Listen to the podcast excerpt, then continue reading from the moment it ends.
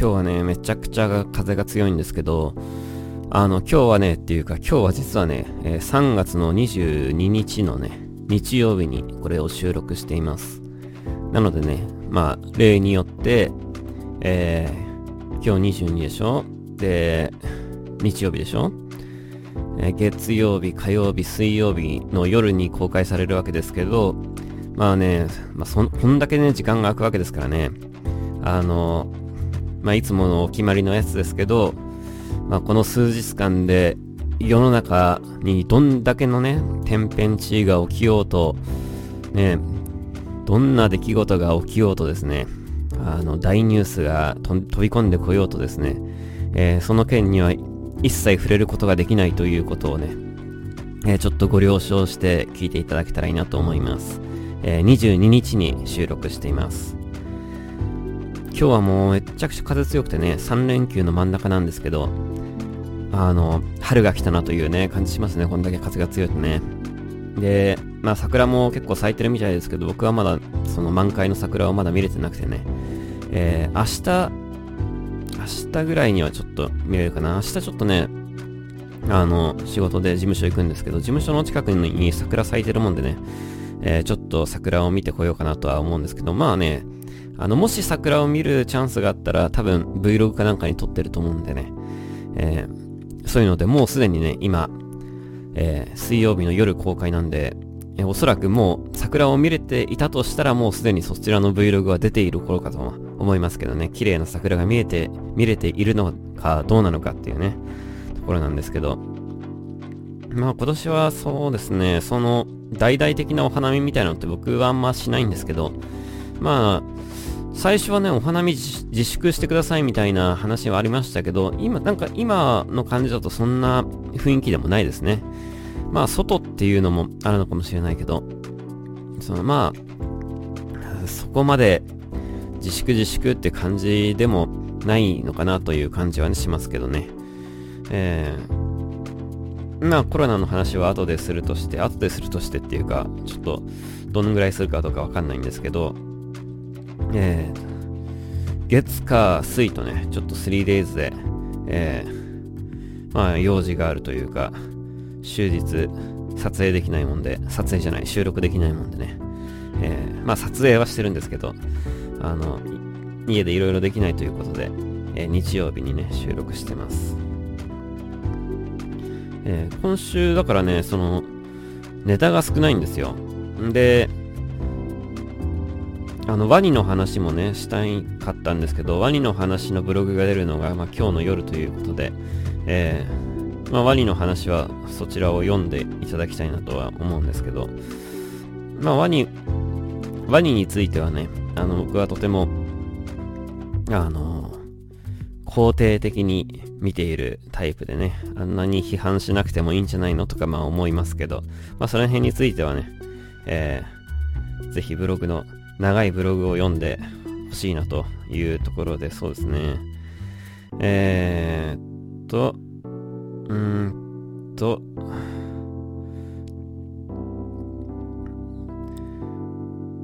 うーん、なんかね、綾野目アルファで話したばっ話ではあるんですけど、まあちょっとね、あえてしますね。これね、現金給付金の話なんですけど、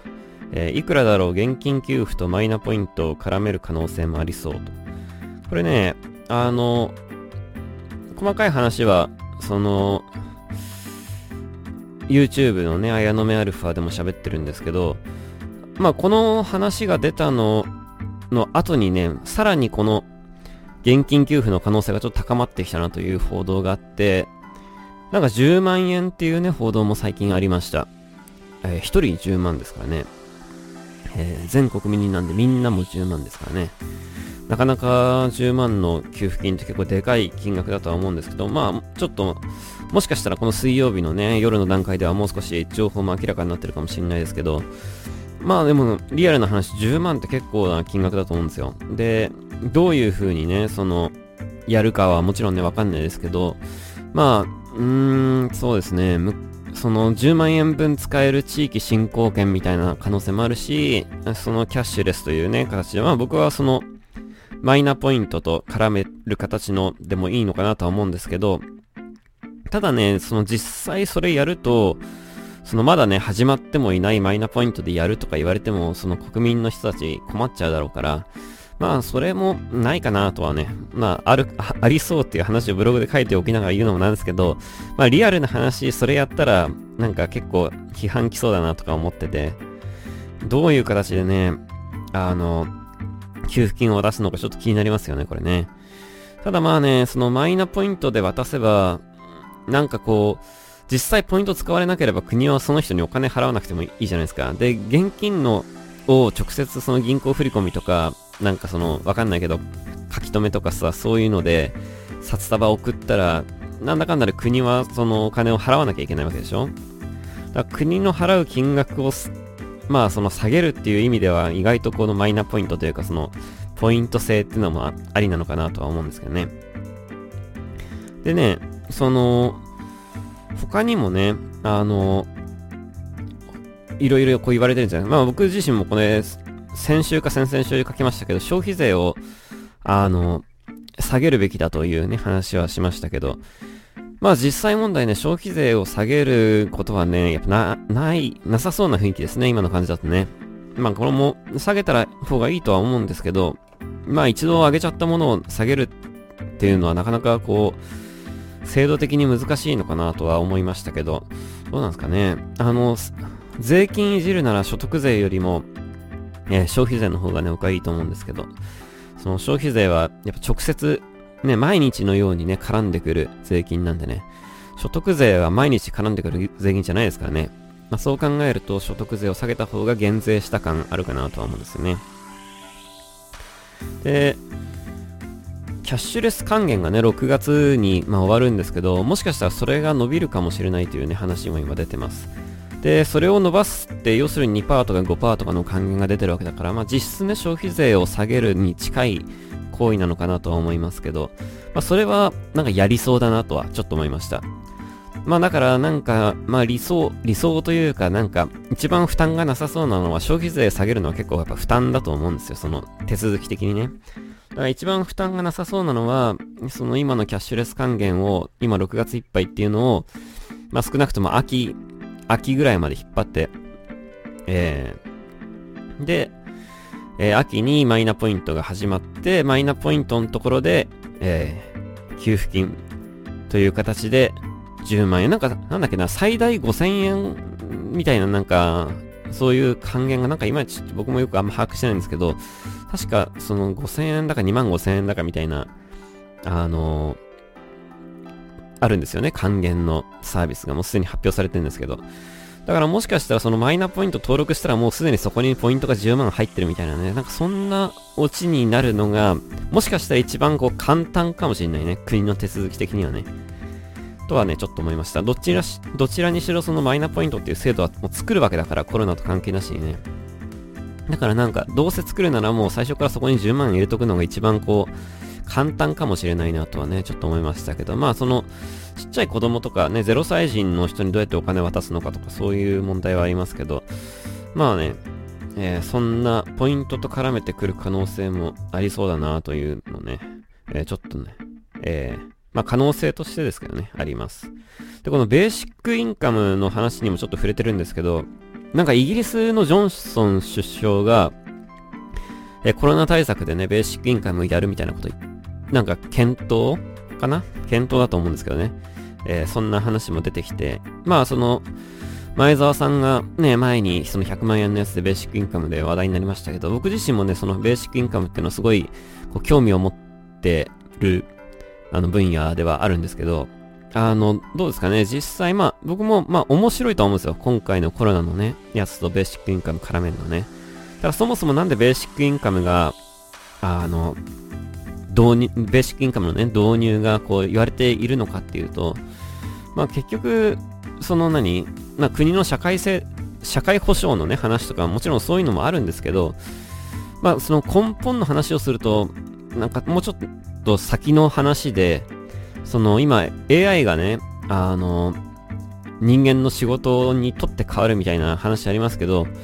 まあその、これ結構極論なんですけど、AI が全ての仕事をして人間が、ね、何も働かない方が実は一番こう生産性が高いみたいな話もあって、そうなってくるとね、あの、要するに人間の仕事がなくなるわけですよ。だから、まあ、とりあえず人間に10万円ぐらい渡して、で、その分の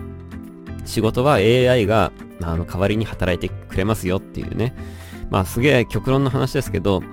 そうなった時に結局、人間は仕事もないし、人間が仕事をする方が金がかかるっていうね、あの、負担もかかるし、金もかかるっていうね、ところで、あの、AI が代わりに稼いでくれて、人間はそのおこぼれを、という形で10万円ずつもらって、それでつつましく暮らしていくっていうような、まあ、その超極論の未来像がね、このベーシックインカムの背景にはあるような気がしていて、だからまあ今回、あの、ありだとは思うんですけどね、その、月いくらずつ渡すっていうのもね。ただまあ、本来の目的というか、本来の形とはベーシックインカムがちょっと違うかなとは、まあ正直思ってますけど、どうですかね。この辺ももしかしたらね、まあその、まあ今ね、そのリモートワークがコロナの影響でね、認知されたっていうのもありますけど、こう、ベーシックインカムもこのコロナのと絡めてね、なんか、えー、もう少しこう議論が進むといいなとは思います。えー、まあ、せっかく触れたんで、えー、テレワーク自体に求められる家で仕事をするコツとはとね。で、まあ、テレワークの話もね、ちょこちょことあの書きまして、そのウェブ飲み会がしたいとかね、まあ、そういう話も書きましたけど、あのね、まあその家で仕事をするっていうことに関して言えばね、まあ世の中的に今ね、少しずつこう、あの、テレワークっていうのが叫ばれるようになって、家で仕事できるじゃんっていう話にはなってる世の中ではありますけど、あの、僕はもうずっとこの家で仕事をするというね、ライフスタイルをこう続けているわけですよ。まあ、ここ数日ずっとね、外出てないですけど、あの、家でね、いろいろやることがあって、あの、家で仕事をするっていうと、こう、ちょっとね、ダラダラしてるようにも思われそうですけど、まあ、個人的にはそれなりに忙しくね、あの、過ごしてます。休憩らしい休憩は、一応だからご飯食べるのは休憩ですよね。で、ご飯はもちろんね、お昼ご飯食べますけど、まあその、一応自分なりにはちゃんとね、あの、朝午前中から働いて、お昼食べて、また働くみたいなスタイルにはしてるつもりではあるんですけど、まあ、どうですかね。あの、その、僕の場合はその通勤して、あの、事務所とかそういうね、会社で働いて、定時まで働いて帰るっていうことをやったことがないもんで、その、あんまりイメージが逆に湧かないんですけど、あの、家で仕事をするっていうことをずっとこう続けているので、ある意味ね、こうテレワークの先輩であるんですよ、僕はね。で、そんな僕がやっぱ考えるそのテレワークのコツみたいなのをね、あの、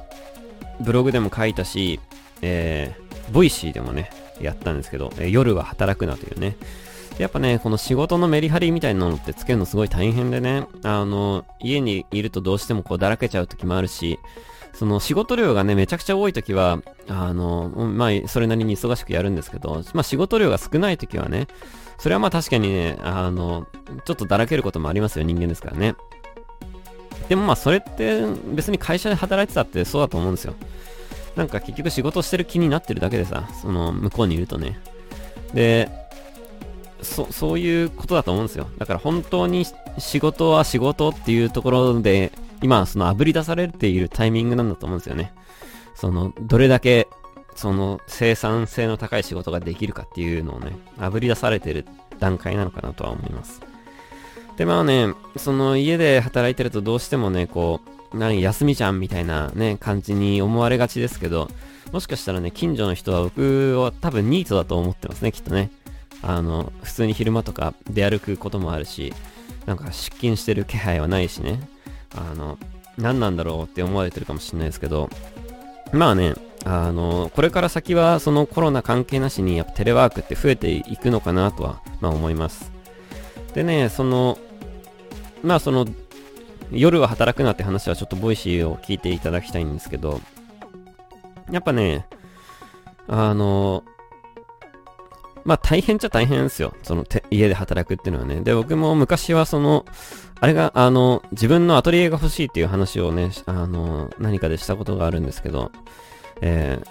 まあ、夢っちゃ夢ですよね。自分専用のスタジオを自宅以外で作るっていうね、のは、まあ、すっごい贅沢な話ではありますけど、なんかそんなことができたら、あの、いいなとは思うんですけど、まあ、それもね、まあ、そうですね。もしそれを作ったとしても、なんだかんだで家で仕事しちゃうんだろうなとはね、思いますけどね。あの、結局のところ、なんか、その環境替えとかね、まあ言うけど、その、どんな環境だって結局サボる人はサボるし、やる人はやるっていうことで、なんかその、そういうのをなんか環境のせいにするのもね、良くないのかなとか、ね、今はちょっと思ってます。で、まあ僕も昔はそのね、働き方が下手でね、あの、朝から晩までずっと仕事して、何かこう、何かに追われているかのようにですね、あの、いろんな作業をして、全国ツアーとかさ、ずっと作業してましたからね、あの、ホテルでね。あの、ライブ終わった後、ずっと仕事してるんですよ、部屋で。本当に。何やってたんだろうって感じですけどね。でも、今思えばだって、パソコンと、ね、あの、ちっちゃいキーボードと、もう全部繋いで、いろいろなんかやってたわけですから、音楽の作業をね、してたんですけど、今はね、そんなことしないんですよ。全国ツアー中にホテルでやる仕事っていうのはほとんどないですね。まあその、何、緊急事態の時はやりますけど、でも音楽に関する仕事はないですね、もうね。うーん。いやー、そうですね。昔は一体なんであんなに作業してたんだろうって、何をやってたんだろうって、むしろそんな長い時間かけてね。で、朝起きて、そのまま起きてすぐパソコンの電気をつけて仕事をして、ね、ご飯もなんか食べてんだか食べてないんだかよくわかんないような感じでやって、で、もう眠くなって、眠くなるまでやるみたいなね、そういう感じの生活でしたけど、おかしいよね。そんなに仕事をしてるとは思えない感じですよね、今となってはね。あの、今はね、全くそんなことないんで安心してくださいね、皆さんもね。僕はめっちゃ休んでますからね。で、ちゃんとこう、ね、メリハリをつけて、えー、時間をちゃんと決めてやってますけど、多分昔はあれ、たくさん働いてるように見えて、あれ、たくさん働いてなかったんですよ。要するに。ださ仕事の仕方が下手だったっていうね、話なんですよね。あ昔の僕に言ってやりたいですね、本当にね。こういう話を。えー、これから先はね、そのテレワークの時代で、皆さんもね、家で働くようなことになるかもしれないですけど、えー、もしかしたら最初のうちはね、なんかいろいろこう、やりくりがあの、難しいと思うこともあるかもしれないですけどね、そういう時はぜひ僕に、あの、いろいろ聞いていただけたらいいなと思います。あの、同じような話になっちゃうかもしれないけど、あの、クエスチョンで聞かれたらいくらでもね、あその話しますから、ブログでね。え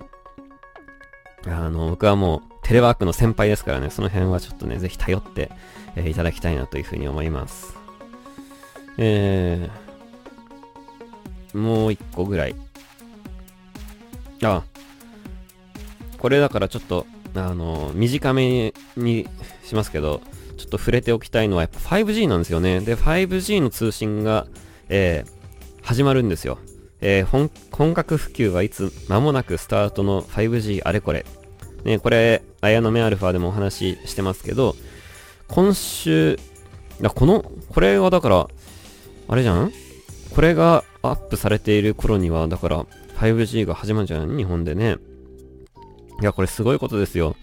あの、4G ができた時とか、3G がね、できた時とかってあんまりこういうの気にしてなかったんで、あの、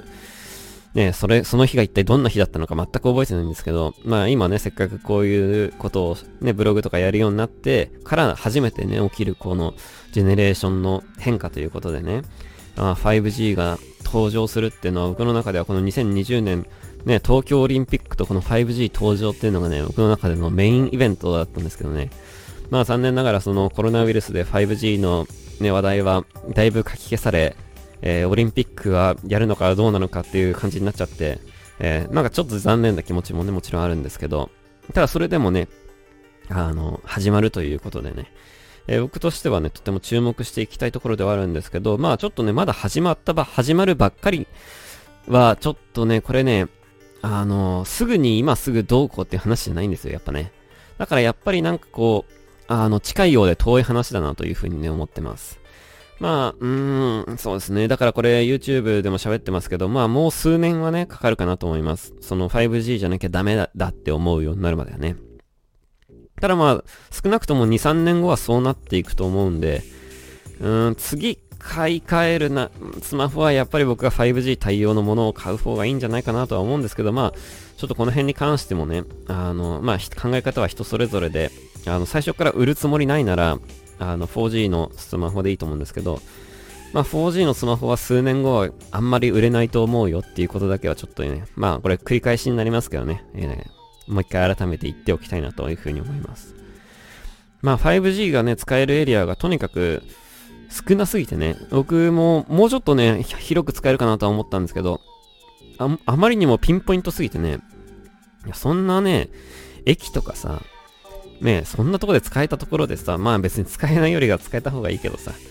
じゃあどこで使えたらいいんだよって話になるとね、難しいんですけど、結局こういうのって全体で使えないと意味がないというとこもね、やっぱあるからね、あの人口カバー率がね、やっぱね、90何パーセントとかやっていかないと、あの、新しいサービスはまだ生まれないのかなとは思います。だから今みたいにその、あの、東京のね、主要駅の主要エリアの本当にこの、ここからここまでの区間だけで使えますみたいなこと言われたところでね、あの 5G の新しいサービスは生まれないかなとは思うんで、ちょっとね、まあ、今後に期待だっていう感じですよね、これについてはね。で、僕はその、春からね、楽天モバイルにする予定ですけど、あの、楽天モバイルがね、6月からまあ 5G が始まるっていう風に言ってますけど、まあ実際はね、もしかしたら遅れるかもしれないですけど、まあ、その料金体系とかね、エリアとかもまあ気になるとこですけど、やっぱ相当狭いと思うんですね、最初ね。で、まあ僕自身もまあ昨年、Android のね、スマホはもちろん 4G 対応のものなんで、楽天で 5G を使うためには、これまだ使って半年とかね、1年も経ってない状況で、もう一回ここでスマホを買い替えなきゃいけないっていうね、のもなんかちょっと微妙な話ではあるんですけど、そんなのもあって、まあ、今年 5G 始まったとはいえ自分自身が今年 5G を使い、使うようになるかというと、ちょっとあの話は別で、まあ僕が 5G を本格的に使うようになったら、なったで、それはそれで改めてね、えー、ブログでも、ブログなり、ボイスアイの目なりで、えー、お伝えしていきたいなと思ってます。でね、やっぱ今週は、えー、まあその後にも先にもね、毎回同じこと言ってますけど、やっぱコロナウイルスの話が、あにはなりがちですけど、まあちょっとそれとは別にやっぱワニの話もあってね、え、なんかこう、久々にこう、なんか、ネットでね、あのコロナウイルス以外で、あの、大きな話題になった話だなというふうにはね、思いましたけど。まあね、えー、これもまあ、なかなかね、いろんなこう意見があるようですけど、僕自身はね、あのー、いいじゃんっていうふうにやっぱ思うわけなんですよ。で、ねまあそのね、商業化の話とか、なんかそういうものに対してのね、思いはもう、あの、僕の、久々に長文ブログ書きましたからね、ぜひそちらの方をね、えー、まだこの、それを喋ってる段階ではアップされてないんですけど、えー、実は今日の、この、これを喋る、えー、前にね、そのブログをね、書きました。文字数見たらすげえことになっててね、まあ、びっくりしましたけど、久々にあんな、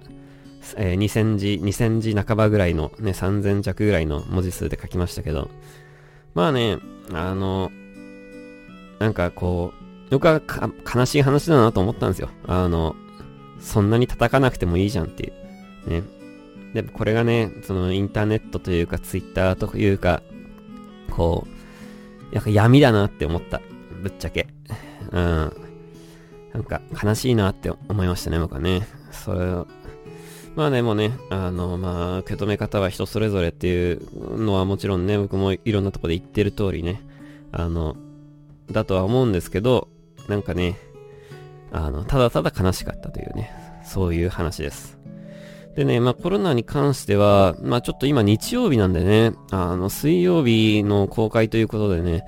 まあちょっとね、また状況がね、読めないっていうね、こう、また数日経つとね、状況が変わりますからね、コロナに関してはね。だからあんまりなんかこう、いろいろ言うあれもないんですけど、まあその、オリンピックに関してはね、あの、まあその先週、あの、中止か延期か間違いないっていう話をして、あの、間違いないないだろうっていう、まあ自分の予想の話ですけど、で、今はやっぱりこう、ちょっとチキンレースになってるところもあって、あの、要するに今、落としどころを探ってるところなんですよ。あの、うまいね。うまい落ち着き、うまく落ち着けるところをこう、みんながみんなで探してるところなんですけど、まあ、そこが、まあ、どれぐらいリアルなとこ見つかってんのかどうかわかんないんですけどね。あの、要するに誰もこう、言えないような雰囲気になっちゃっているっていう。だからこう、うまいとこを探せればいいんですけど、探せなかった時が一番よくよく考えるところです。だから僕は探せると思って、今うまいこう、探り合いをね、あの、しているなっていう印象だったんですけど、このままずるずると、あれ、この、落としどころを探れないまま時間が過ぎていくとしたらこれはものすごく大変なことになっちゃうなというのがね、今ちょっと心配になってるところで。まあね、誰もやっぱこう責任を取りたくないというか、まあいろんな人、あまりにも多くの人が絡みすぎている案件ということもあって、例えばね、これ日本が辞めるって言ったら、お前が辞めるって言ったせいで、うちはこんだけ被害を被ったんだみたいなことね、後から言われるわけですよ。で、逆に、ね、他の IOC とかが辞めるって言ったら、なんかその、いや、IOC が辞めるって言うから、辞め、あの、辞めにしたから、別にうち関係ないよ、うちは被害者だよ、みたいなことね、言えるわけですよね、日本政府はね。だからね、これに関してはね、みんなが、あの、痛み分けだよねっていうようなことを、ちゃんとね、あの、あの、事前に発表する前にね、ちゃんとこう、裏を合わせておかないといけないんですけど、まあ、どこまでね、裏を実際問題、今合わせられている段階なのかなっていうのは、若干不安にはなりますけど、まあ3月のね、今終わりの方ということで、まあ僕はもうそう、まあまあ、同じこと前前にも言いましたけど、そう遠くないと思うんですよ。何、何かしら発表されるのはね。だけど、こう、うまい落としどころがなかった場合は、最悪結婚することもあんのかなっていうのをね、ちょっとまあ思うわけなんですけど、そこがね、ちょっと心配なとこではありますね。で、ね、あの、よくアスリートファーストっていう言い方するんじゃないですか。で、これって、まあこれも僕、なんかその、ね、いいこと言ってるような雰囲気あるじゃん、アスリートファーストってさ。選手のためにってね。僕はね、そう、実はそう思わなくてね。あの、だってそのアスリートファースト、確かにその、今ね、練習もできないし、そもそも選考会もね、できないしっていう状況でオリンピックやるのは、あの、選手にとってかわいそうだって話になって、オリンピックをね、決行したら、なんかそんな時にね、あの、やら、やるのはかわいそうだって話になって、オリンピック延期とか中止にしたら、ね、4年のに1回しかないチャンスを、がなくなってかわいそうだって話になって、ね、えー、延期になったらだってね、まあ、いつ、何年延期になるかわかんないですけど、ね、2年後、今今年やる、ある、やるつもりでこの数年間体作ってきたのに2年後じゃもう、ダメだよとかね、あの2年後じゃもう引退してるよっていうね、人もいるでしょうし、結局のところね、あの、アスリートファーストにはならんのですよ。もうね、この、こういう状況になった時点でね。誰、誰にとっても、えー、不利益がえー、どういう結論にしたところでもうすでにね、誰にとっても、ど、どの選手にとっても不利益なわけですよ。で、なんかまあ極端な言い方をすればね、あの2年後にオリンピックをやるとしたら、2年後にオリンピックをやったおかげで金メダル取れる人もいるんですよ。で、2年後になったせいで、あの、取れなくなった人もいる、いるはずなんですよ。だからもうね、この時点でね、もうね、アスリートファーストの話をするのはね、なんかちょっとずるい気がすんだよね。アスリートファーストだから中止にしろとか延期にしろとか、むしろ、あの、結婚しろとかね。なんかこう、そこにアスリートファーストを持ち出すのはちょっとずるいと、僕はね、正直思ってます。もう、すでにね、ファーストじゃないっていうね。どういう結果になろうと、ファーストじゃないっていうね。なんかこうね、あの、まあ、楽しみにしている側の自分にとってももうすでにファースト、ファーストで入って、まあ、ファーストっていう、そこでファーストっていうのは変だけど、あの、もうすでに最善ではないわけですよ。どういう形でやろうとね、結婚しようと中止になろうと延期になろうと最善ではないわけで。もうこういう状況になっちゃった時点で、あの、思い描いていたね、選手たちにとっても、日本国にとっても、僕らスポーツファンにとっても思い描いていたオリンピックにはならないんだなっていうね、のがまあ、残念な話ではありますけどね。あの、この状況を、どういう風に、あの、ね、ピンチはチャンスにって言うけど、あの、この状況をすべてひっくるめて、プラスにできる東京オリンピックを延期したところで開くことは結構大変なんじゃないかなというふうにね、ちょっとネガティブ論ですけど、やっぱ思ってて、あの、もうこの時点で結構積んでるなっていうふうにね、いや、ほんと苦しい、厳しい、残念なね、話ではありますけど、あの、なかなかね、これから、ますます厳しくなっていくなっていうふうに思ってて、で、その中止か延期かって話ですけど、あの、もしかしたらね、この水曜日の段階で、まあ、わかんないですけど、中止か延期か、ね、決行かって出てる、結果出てるかもしんないけど、その、どれがいいのかっていうね、話にもやっぱなるわけで、で、僕はまあその、今何かとこう延期論が言われてるんじゃないですか。で、海外からもね、日本からも。で、延期論って実はやっぱり、あの、ちょっとなんか中間案みたいなとこなんですよね。決行と中止の中間案じゃないですか。延期論ってね。で、まあ確かに僕もその、ね、日本でオリンピックやってほしいし、延期になっててくれれば、それはもちろん嬉しい、ね、あの、わけなんですけど、もしかしたらこれね、どうなん、まあその、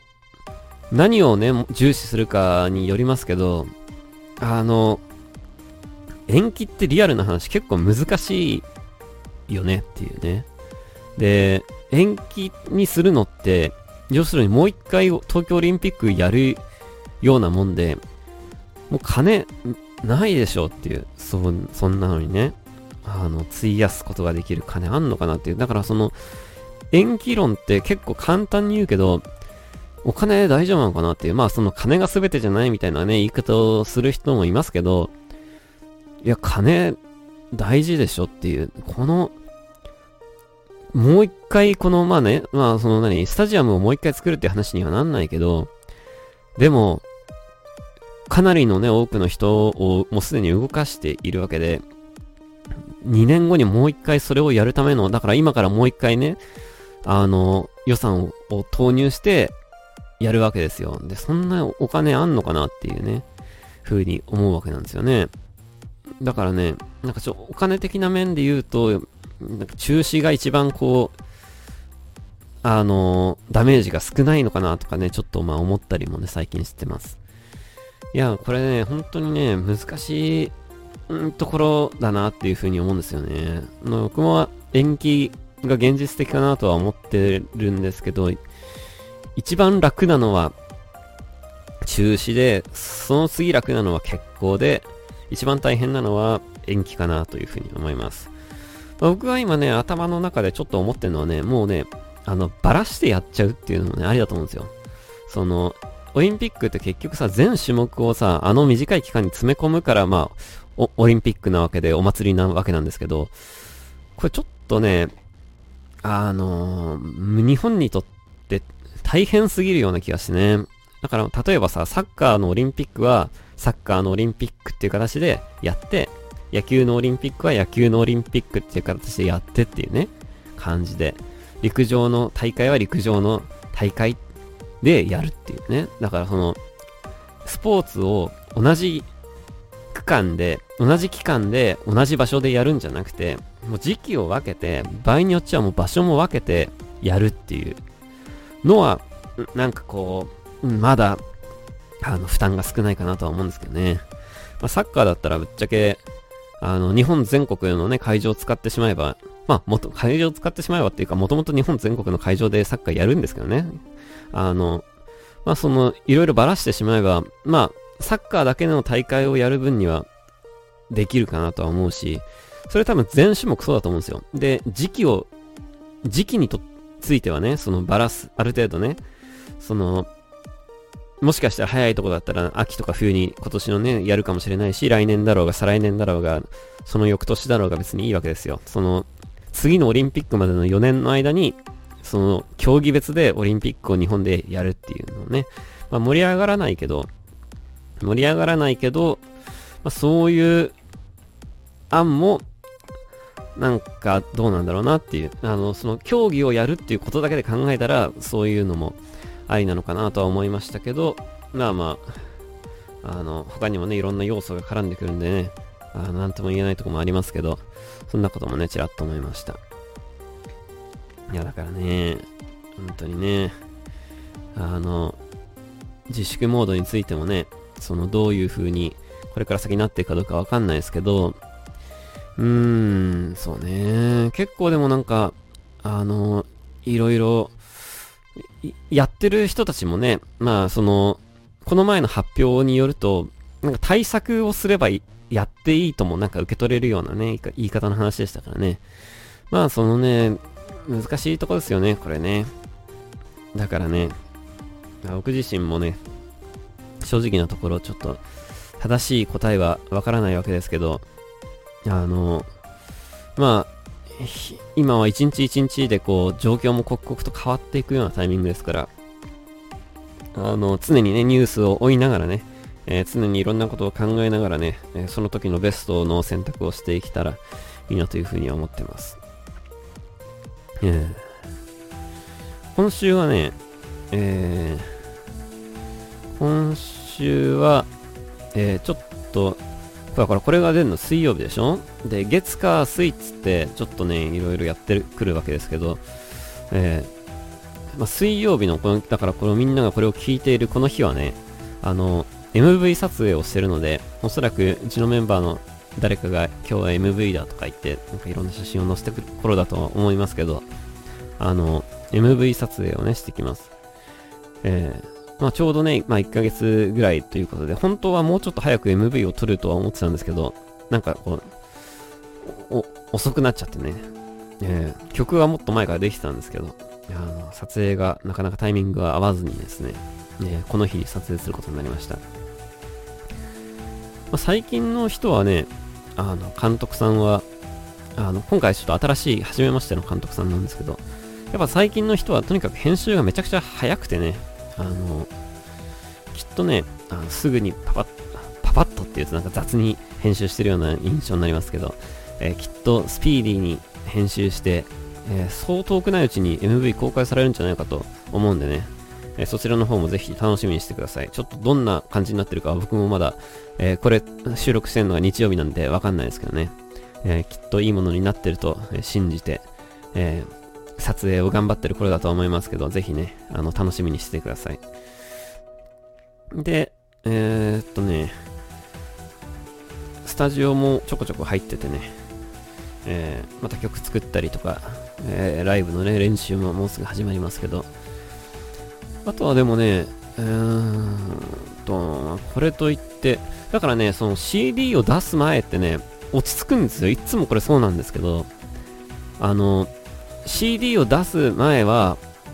あの、そのレコーディングで忙しいじゃないですか。で、で撮影とかね、もあってバタバタしてて、CD 出した後は、そのインストアイベントとかさ、そういうのでバタバタしてて、大体その CD 出した後ってライブがあるから、ね、全国ツアーとかあるから、結局そういうツアーの準備でね、バタバタしてっていう。で、この CD を出す直前がね、一番ね、こう、開くんですよ。ぽっかりね。で、4月とかも、まあ、あの、スタジオの、そのね、ライブのための練習とかもちろんありますけど、まあその、差し当たって緊急で何かを作んなきゃいけないとか、なんか何かがあるとかいう、あのね、感じではないから、少しね、ぽっかり開くんですよ。だからまさにね、こう今、ぽっかり開いてるところで、あの、まあ先週も同じこと言いましたけど、この時間をね、無駄にすることなく、えいろいろなことをしていきたいなとは思ってます。まあ YouTube もね、あの、別に YouTuber になるとかそういうことじゃなくてね。でもなんかいろんな形の発信をしていきたいなということでね、始めましたけど、あの、そういった YouTube とか Voicy とか、そういったところでの発信もね、この空いた時間にたくさん、たくさんすることが目的というかね、たくさんすることで慣れていきたいんですよね。そういう編集とかも含めて、考えていくことも含めてね。そうすることによって、まあ、これから先忙しいね、時期もこう、また全国ツアーで、こう、10日間とか、出ずっぱりの時もあるんですけど、そういう時でも、そのツアー先でちゃんとね、そういった発信ができるようにするためには、そういった作業に、ね、慣れなきゃいけないということもあってね、えー、まあ今のうちにちょっとね、そう、いろいろも自分自身もその映像とか別にね、あの素人レベルなんでね、えー、慣れていきたいなというとこでね、今ちょっと意識的にいろいろ撮ったりしてますけど、えー、そんな感じですかね。ちなみにね、あの、全国ツアーのスケジュールを見たらまさかのね、これどうやったって、どうやったって取りだめできねえじゃんっていうボイスアイアの目の日があるんですよ。これやべえなと思って、どうしようかなと思ってね、あの、ぜひ皆さんもね、ちょっとスケジュールをね、見てほしいんですけど、あの、1日2日、3日前ぐらいだったら、まあ、取りだめてボイスアイの目出そうと思ってるんですけど、これどうしようかなっていう日があるんですよ、1日だけね。ちょっとなんか考えます。でもね、何かはやろうと思って。で、スケジュール見たらその日ライブじゃなかったの。移動日だったの。だから、まあ7時、多分なんかできるかもしんないなと思ってちょっと考えます。これライブの日だったらもう積んでたね、これね。ライブの日だったらまあ朝喋って収録して夜出すっていう手もまああるから、まあそれはそれでいいんだけど、まあせっかくツアー中ということでなんかね、できたらいいなというふうには思ってますけど、ちょっとまあ、あの、ツアー先のホテルということもあって、まあ何ができるかはちょっと後で考えますけど、なんかそんな、なんか面白いことできたらいいなとも思ってます。えー、ということでね、えー、今日はサクッと、最近いつも長くなっちゃうんで、だらだら長くなっちゃうんで、サクッと、えー、いったかなと思います。えー、暖かくなってきたんでね、暖かくなってきたんでねっていうか、今この暖かいんですよ、この3連休がね。で、なんか天気予報見たらちょっとまたなんか寒くなってんで気になるとこですけど、あの、皆さんもね、えー、もうすぐ今年度も終わるということでね、えー、っと、20、あれ？もしかして、2019年度最後か？最後かもしんない。ね、ちょっとスケジュールわかんないですけど、ね、今年度もありがとうございましたということで、えー、来年度、別に新シーズンになるわけじゃないですけど、えー、4月からもね、えー、ぜひお付き合いください。ということで、えー、うがい手洗いを忘れずに、やばい。